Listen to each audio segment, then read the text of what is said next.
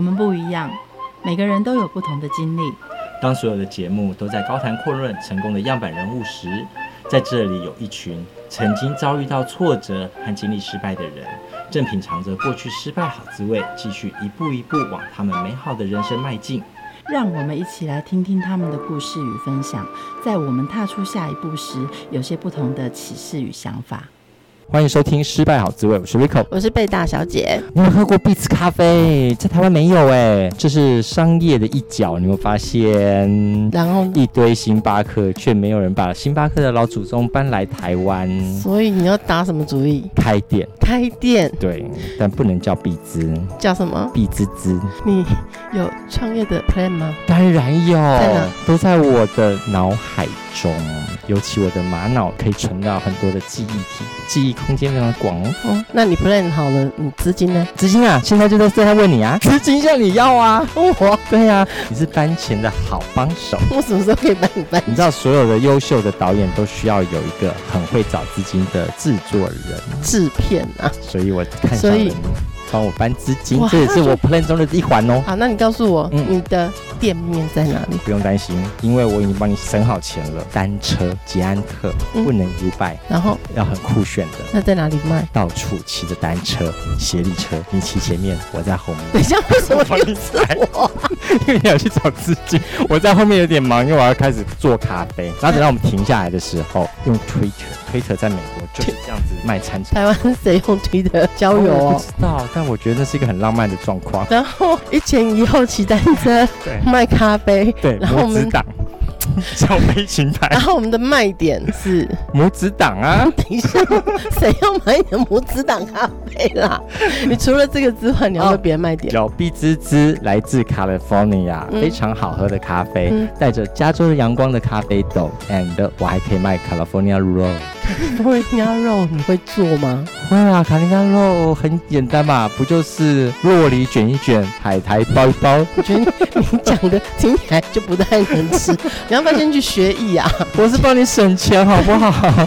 如果真的要店面的话，贵死你。不是重点，不是省不省钱，重点是那东西能不能吃。你不能吃那东西做出来。我先学协力车，带你去另外一个地方吃吃看。哪里？德相美式加州寿司，它有店面，吃完就知道为什么我要用单车，因为它产别人多钱。有店面非好事，所以他愿意教你吗？好，那我们来请教创办人 Joe，他看他愿不愿意告诉我他当时的企划书怎么写的。哎、大家好，当时从美国要把这个美式加州寿司带进台湾，请问美式加州寿司到底长什么样子？如果大家吃过寿司，就会知道说握寿司是是长什么样，就是生鱼片跟醋饭在底部嘛。当然到了美国去之后，可能这东西它不卖，但是因为也是一种文化上面的差异。所以他们很习惯会想要加一些熟食类的。那熟食你应该不会想要放炸猪排在寿司卷里面吧？美国熟食啊，韩霸菇啊，汉堡肉。对对对，所以美国人他们就是会用这样子的方式，然后带入一种日本的文化卷起来，来做一个让大众可以去吃。久而久之之后，这东西从一九八零年代到现在已经有二三十年了，那差不多变成是一个文化，生根在美国了。对。所以它是加州寿司，但加州寿司只是一个加州，但是它是西式的寿司的代表名词啦。佛罗里达也有啊，对啊，肯萨斯州也有啊，到处都有。我问你啊放葡萄柚吗？不放。哦他还是放洛梨，就是全美都有洛梨寿司。Okay. 为什么要从美国带洛梨寿司做加州寿司的概念回台湾？你不知道台湾的寿司界已经很竞争了吗？其实台湾的寿司真的是很饱和啦。那我的一技之长，其实在美国的时候就是寿司。这东西对我来说是就工作，所以我蛮有一个说我自己知道在做什么。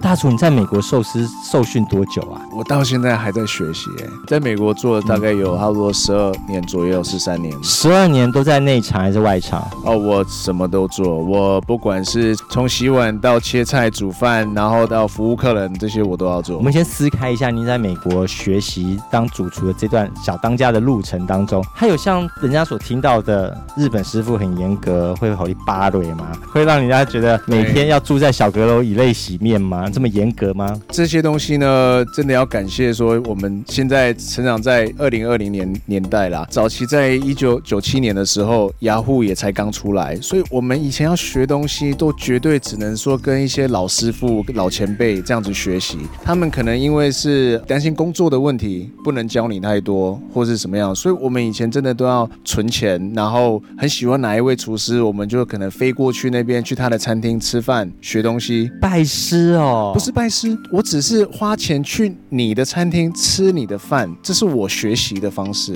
真正拜师还不可能教你嘞，对，因为有可能他教了你，你取代了他。早期学东西真的是很困难，我觉得学寿司更难，你知道吗？嗯、表面上你用筷子翻一翻，你好像知道它里面装了些什么东西，就以为会了。其实，呃，里面更多的细节，对对不对？呃，那他那个细节真的会让某些学徒的自信心能够摧毁到很低很低。我们以前学在美国的时候嘛，因为都是一些老日本人，我们以前的 ranking system 就是。说第十二级就是你是最低最低的，但是它的英文名称叫你什么吗？Slave，奴隶，这是一个奴婢的概念。就是我们九零年代的时候都还是这样子啊。那你从 Slave 爬到什么？呃、uh,，Slave 就是变成 Assistant Chef，然后再到有没有到 Stockholders 啊？没有没有，也就穿上去。有了在美国的实战经验，在内场外场通通都做过了，帮美国人开分店呢？工作嘛，那每个人在工作。上面都会有一个，哎，想要求进步，然后有机会来了，就真的要好好的抓住它。那刚好以前工作的公司有要再开一间新的 location，那我们就过去。开店过程其实花别人的钱真的好开心啊，爽爽，不是花自己的都就会觉得特别特别好操作。你从一个专业经理人花别人的钱，那时候你写的企划，老板通通都 approve。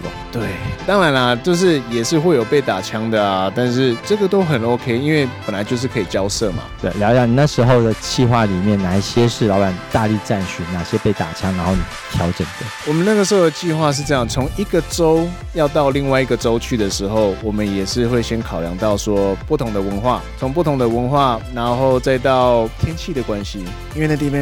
会下雪，它会下雪，是生冷的。对，所以这些东西都是我们要去克服的地方。当地是不是很城市、很乡下？嗯，价位对，移动的方便性，方便性也是要考量的问题。不过我们那时候已经确定好，说要在一个 shopping mall 里面要去运作。那整个开店过程当中，还蛮有趣的是，你有很多很多那种你觉得绝对可行的，你说十年前可行的，但是未必十年后它可能不可行。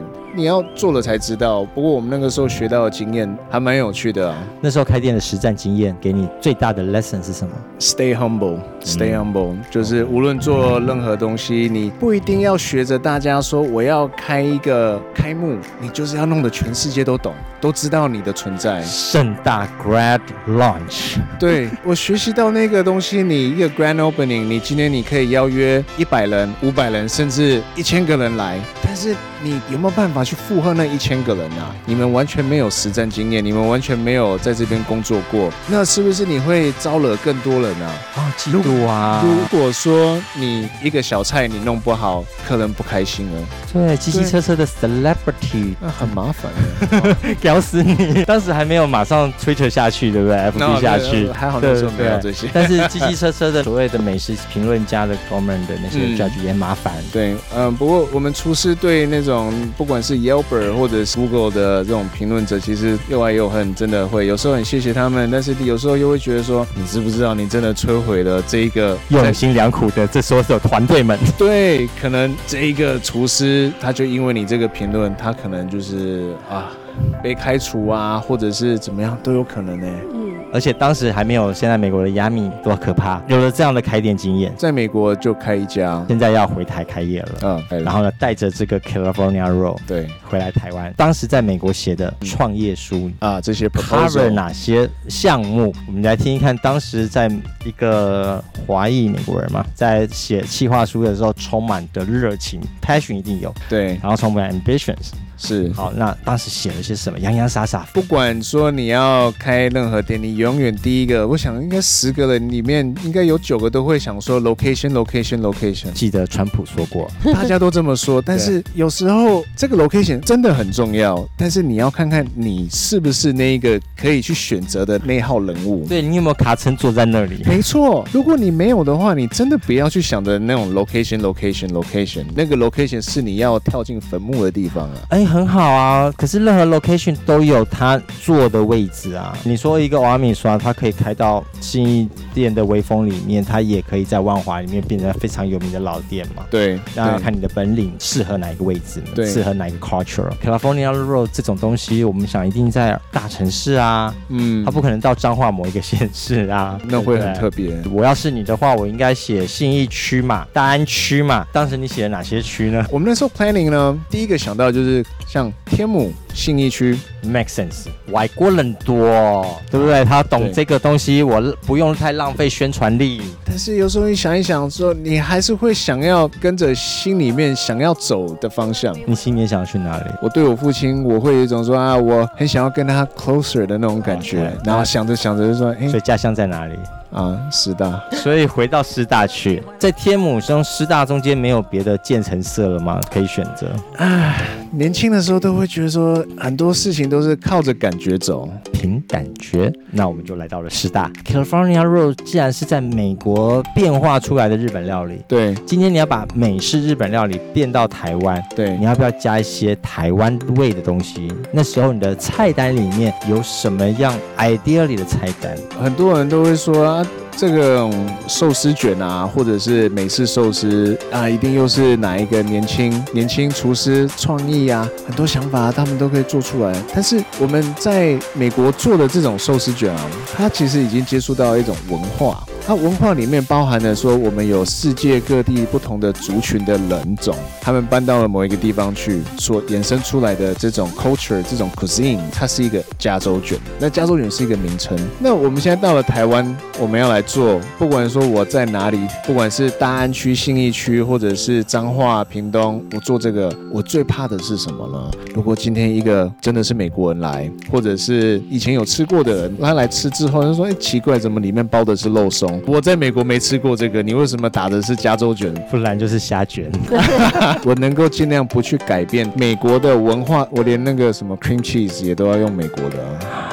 很赞，那就是有一种吃回忆。那回忆的记忆就是你只能捞到那些曾经在美国吃过加州卷的那些捞外们，不然就是回来台湾的那些 A B C 们。对，像那一些就是计划里面我的 target consumer 嘛。好，失败。在师大里面不会啊，国际学生，然后老师 professor 总有留学回来的那些洋东东吧。这就是失败的一一个很重要的课程，就是你会觉得这些人他们是你的主要客群，但但是你要面对现实的是说，population percentage，我觉得好像有一百个人在里面，但是一百个人他们每天会来吗？不会。计算人潮的时候压压压，你没有去压到说他到底有没有去过美国，你没有问过。那这个东西就变成是一种 chance situation 嘛。你今天你有一百个人，跟你有一千个人，那你不管说你一千个人里面的你的机会是不是就提高了？一千个人来你这边买咖啡、用餐、吃寿司，机会又高。但你有一万个人呢，是不是又更高了？那你无论怎么去。算啊，你都会觉得 location 人潮，你绝对有你的这一份啊。但你刚刚说的比例很对啊，也就是说，我一千个人经过彰化火车站和一千个人经过师大夜市，说能够捞到的有国外 experience 的人来说是不一样的那 percentage 嘛？对。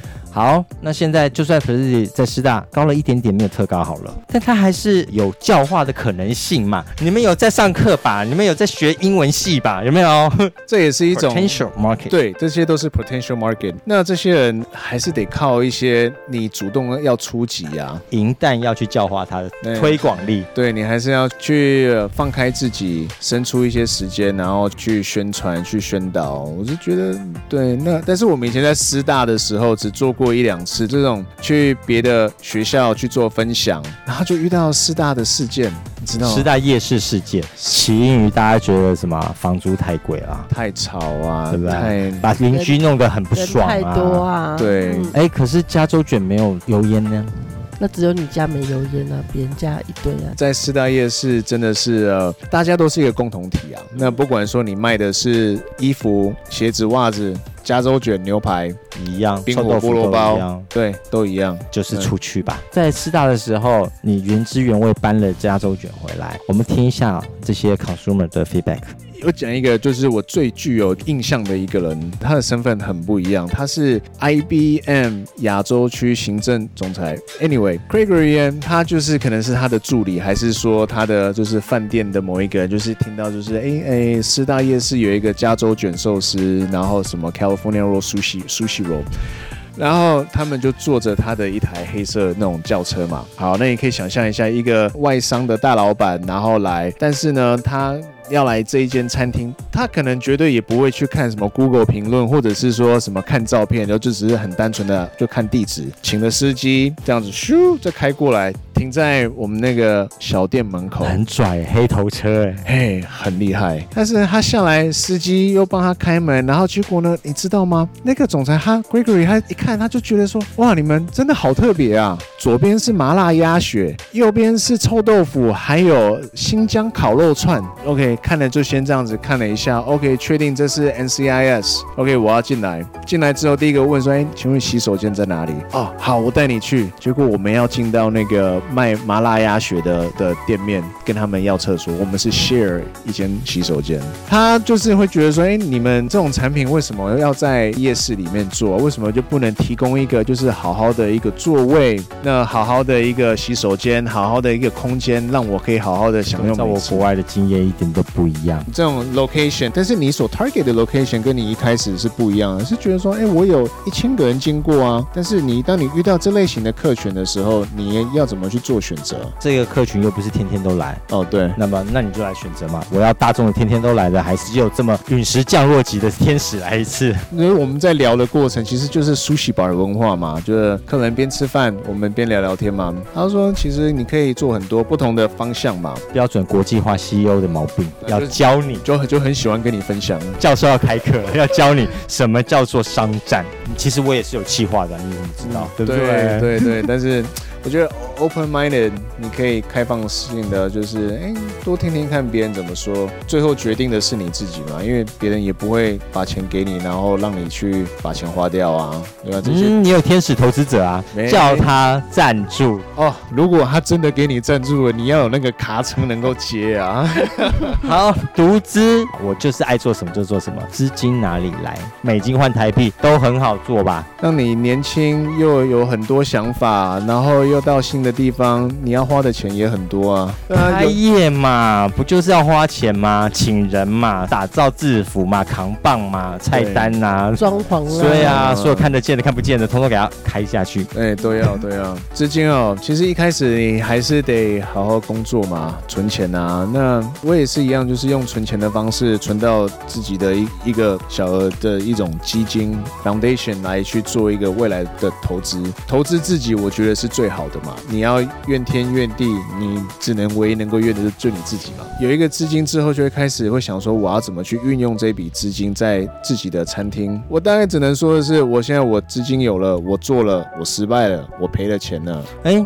在这个四大夜市有产赔吗？不就一年，一年能到赔到多少？你会觉得好像赔不多，但是你光每个月的这样子开销，哎，当时的四大夜市，现在你可能很难想象啊。但是当时我们十年前的四大夜市的租金，你是没有出事前就进去的，对，所以是贵租金进，贱价租金散，对，装潢钱通通都没了，哦，一一年还没回本，很快哦，哦，你不用说回本，就是说你连光每个月的房租，哎呀，房租可以到。到六位数哎，一个月四大夜市，他躺在那边比你的尾鱼都还好赚。对，刚刚所说到的，嗯，consumer feedback 就觉得产品没有问题，产品没有问题，连 CEO 都确定你的你的 location 出了问题。好，觉得 CEO 觉得产品超好，跟他在美国是一样的记忆点是，然后 location 出问题。嗯，那现在 location 有机会改了，因为四大毁了吗？改 location 的时候，回到计划中的天母不行吗？天母哦，天母就是一种说你。你进得去，但是你出不来啊。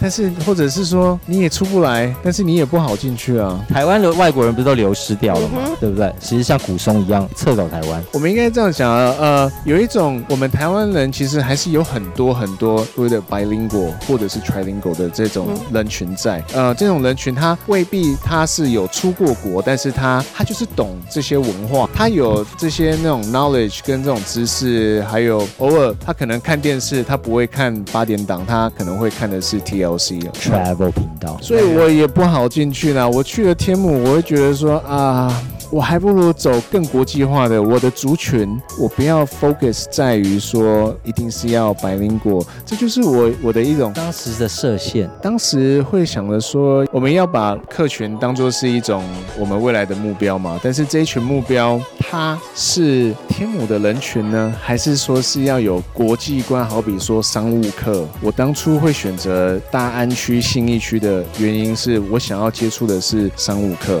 我们久而久之，其实我。我到现在我才发现，就是说我当时那样子做都是错误的。这不就是商业教的 segmentation？对，但是我们的产品呢？我的 location 我在台湾，我在台北，我要的客群应该是住在我们台湾完全不知道这些东西的人。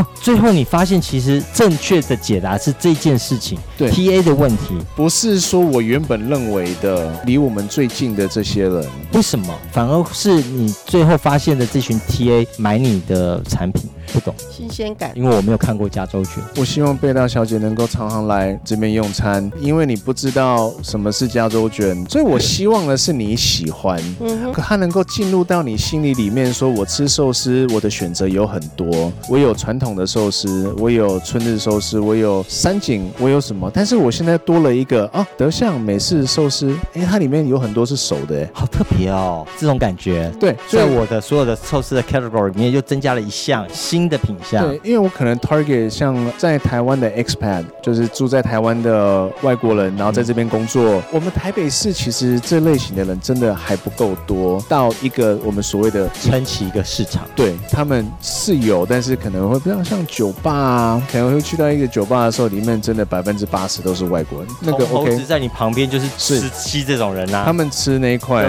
看猴子旁边好了。哦，那那那很惨啊。我们希望是可以可以让更多人他们去接触到这一块东西嘛？那他们可能吃了我们家的东西之后，会觉得说啊，原来这个世界上除了加州卷之外，原来还有其他的，多一个选择。其实这个概念等于是说，你已经不再做 segmentation 了，你在 explore market，你在开发新的一个 TA。人家所说的从红海走到蓝海嘛，潜在市场潜在市场对，对，你去教育他，嗯、教育的推广里面做了哪些事情？在寻求一个机会，说能够给我一个舞台，然后让我去去把我内心我想要讲的那些东西。我想要让他们知道，但是我愿意去花钱，就是请他们吃饭。我有去那种新创公司，然后去跟他们说，哎，你可不可以给我一个机会，然后让我去你们公司，就是让我个演讲个一个小时或一个半小时。今天的 Lunch Box 我买单。对，然后我我介绍东西给你们。好了，我做过那么一次之后啊，我就开始想要说，OK，假设说我有客群了，但是我没有 chef，我没有员工的话，那我该怎么办？所以我又转换一个思考，我应该要去高中、大学那种餐饮学。院，如果说我跟教授讲说，哎，教授你好啊，我是美式寿司，他说什么？哦，那我就知道这个教授他可能没有这种国际观，那我我真的不知道他干嘛还在学校带小孩。是你的 TA 啊，OK，所以我就是问教授说，可哎，有些教授他他们知道的就太好了，那就给我机会，我就去。那最有趣的呢，我这样问着问着问着，问到最后面有一间那个呃双语幼稚园，小朋友他们年纪都差不多，好像才五岁六岁吧，然后。就是在台湾，一群小朋友说：“呀，Daddy，You California，I want this，I want that。”对我，我要介绍故事给他。但是我觉得这都是机会啊，很有趣哦。你到这种学校里面去，耳朵都没有办法停过的 yell yell。哎，很对，他们很爱讲话，但是你真的不知道小朋友的那种学习能力真的很强。你跟他们讲 sushi 这两个字，他们就可以告诉你说有什么鱼什么鱼。这都是被爸妈带出国常常玩的那群小孩啊，命好的很。小孩会拉着。爸爸妈妈说：“我要吃麦当劳，把你带到你 California Sushi 吗？”所以这就是我们的功课了，这就是我们要好好的去快乐儿童餐嘛。你们家有快乐儿童餐吗？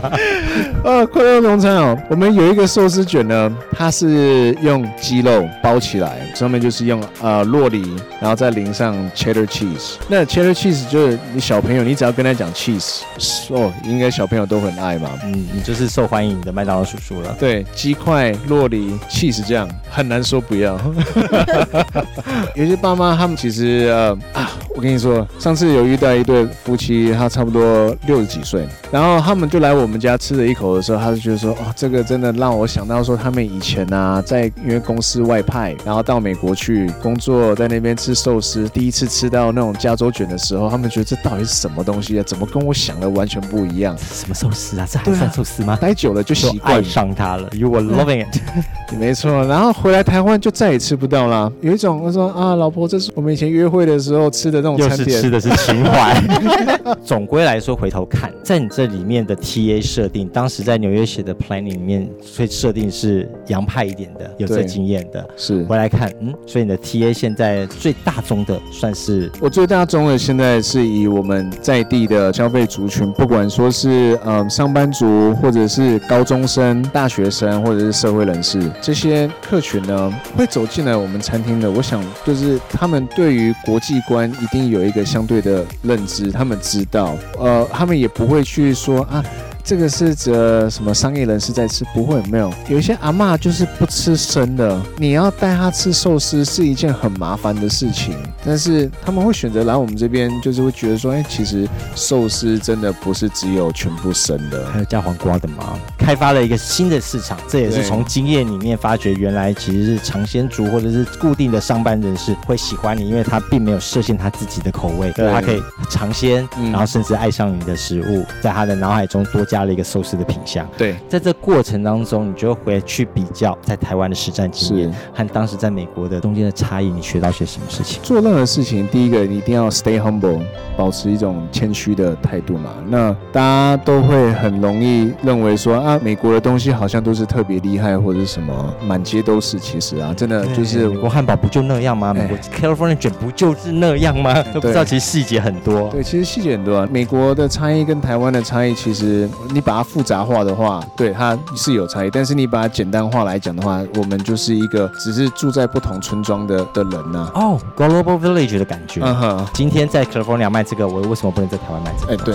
我们台湾真的是以国际上来讲的话，对于饮食文化，你说你不知道，还是有一些人会觉得说，哎，你怎么会不知道？所以我们每天都还是在做那种呃宣传，然后跟一种推广。最主要的是现在他们自己就会。知道说有一种东西是我看过，但是我没吃过。这件事很值得探讨一下。你觉得台湾人的口味哈，经验大不大？在都市里面会不会很执着自己的原本的口味？什么东西外来的都要在台湾改一下，变成台湾人喜欢的味道？辣要降低，什么东西要符合台湾味？所以很多的重庆口味不见了，泰式口味不见了，全部都是抹上一浓浓的台湾味。这个加州卷有这样的状况吗？加州卷它是有很多文化结合在一起，本身就是一个。熔炉对，那你现在你想要把它加入所谓台湾的口味的话，你会不会怕？呃，英文就叫 less is more，你不用太多的改变，不要去满足每一个人的那种期望跟期待，你做好你自己。所以就是说，我们这种寿司，我们家没有被影响跟改变的，就是我真的没有想过说要为了要台湾的市场而去做饮食上的改变，我反而是坚持的是它的原。味，我在美国做什么，我在台湾就做什么。嗯，你不要跟我讲说现在放那个台湾肉松或是台湾导游。呃，对，哎呀，这就是一种你说台湾现在很多人都是吵着不要吃不吃香菜这种东西嘛。有一些菜色你就是你还是加了香菜，就是会觉得哎，他的文化就是这样子啊。但是你也把它拿掉的话，是不是改变了太多？最理想的企划到实战中间产赔多少钱？好，可多，我真想知道。嗯。如果没有七八百的话，应该应该也有了五六百了。OK，但是后来的五六年，你就把它努力的冲破去了嘛？等于是说那个产赔五六百万好了，都是滋养你后面赚五六千万的事情吧？我中间我真的学习到最大的问题就是说，哈，要乖乖缴税啊。我会这么说，有一个很单纯的东西，就是有这种东西叫贷款嘛。那你贷款的好不好贷，就是在于说你你很认真的去还款计划，你的 credit 一定要有啊。如果说你没有做一个这样子的记录的时候，其实我想你应该。也没有任何一个银行愿意借钱给你啊。嗯，这部分的话，血泪教训。嘿，对，你想要借更多的钱，你就要缴更多的税。营收的好坏会影响到你借贷。呃，对，对，现在现在他们这是很开心的哦。啊，吕先生，拜托你啊，你需要多少钱？赶快拿走。明天我就跟你讲说，赶快收回来。嗯、呃，对，那其实是很可怕的啊。嗯、对，但是这种东西你，你你必须真的是一个一步一步走。最后失败经典语录，走了这一趟，从师大夜市走到二一六巷，最后走到了南京东路。对对。好，这一趟路程看起来很近，其实很远。从理想到认清事实，跟现实低头，以及冲破了自我的挑战。失败的经典语录是什么？失败不可怕，也不可耻。不要把所有的失败当做是理由的借口，我觉得这个 it's on you，可以好好的睡觉，你也可以选择好好的去接受挑战，但是真的不要因为失败而而让你自己就是影响到你身边的朋友，把他们拉下去。所以你躲在吧台里面哭的时候，你没有打电话给身边的任何朋友跟弟弟？我真的不敢。我觉得只要是还有机会，只要是还有一丁点那个机会的话，我比较不会想要把这个东西去影响当下，因为现在我可以分享给大家，是因为我觉得我们现在分享好事情嘛。但是当你真的很负面负面的时候，你还是分享给你最好朋友。但是你要先把话讲清楚。我现在我给你倒垃圾，但是我不是要跟你借钱，我拜托你听。我觉得这个接收的那个人应该借你的时间和耳朵，对，朋友就不会跑走嘛。叫做 Slow Man，谢谢。哎，谢谢。节目最后我们一起来听张清芳带来的《加州阳光》，我们下次见，拜拜。